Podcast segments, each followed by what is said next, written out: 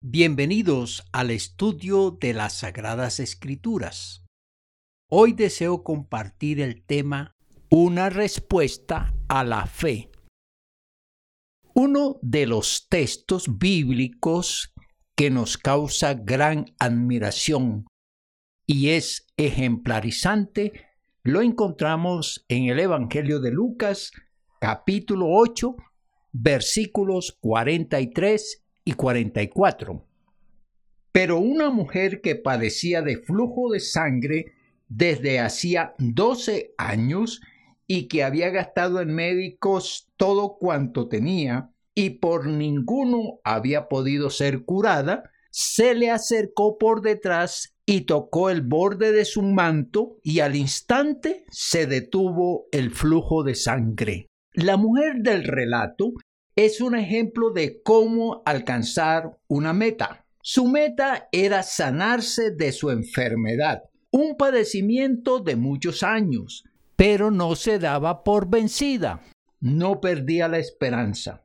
En esa búsqueda visitó muchos médicos, usó muchas medicinas, aplicó muchos tratamientos y lo hizo acabando con sus recursos económicos y no le importó el valor a pagar, no le importó la disminución de su dinero, no le importó quedar pobre.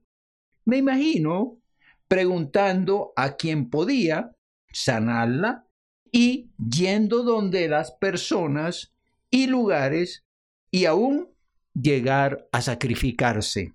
Seguía enferma y no se daba por vencida.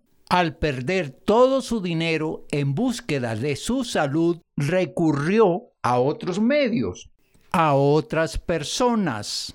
En esa búsqueda supo de Jesús, que era amable, amoroso, comprensivo y sanador. Esa información creó en ella una gran fe, tanto que se imaginó que llegando hasta él y tocar el borde de su túnica, podía ser sanada. Y puso en marcha su fe. Fue hasta donde Jesús se abrió paso entre la multitud y tocó el vestido. Y enseguida fue sanada. Su fe logró ser sanada. Jesús se dio cuenta, la llamó y exaltó su fe. Ejemplo de esa fe es lo que nos da esta historia. Jesucristo es nuestro mediador para lograr todas nuestras metas. Una promesa de Él es la que aparece en Juan capítulo 14, versículos 13 y 14. Y todo lo que pidiereis al Padre en mi nombre, lo haré para que el Padre sea glorificado en el Hijo. Si algo pidieres en mi nombre, yo lo haré. Bajo ese ofrecimiento, la fe se pone en marcha.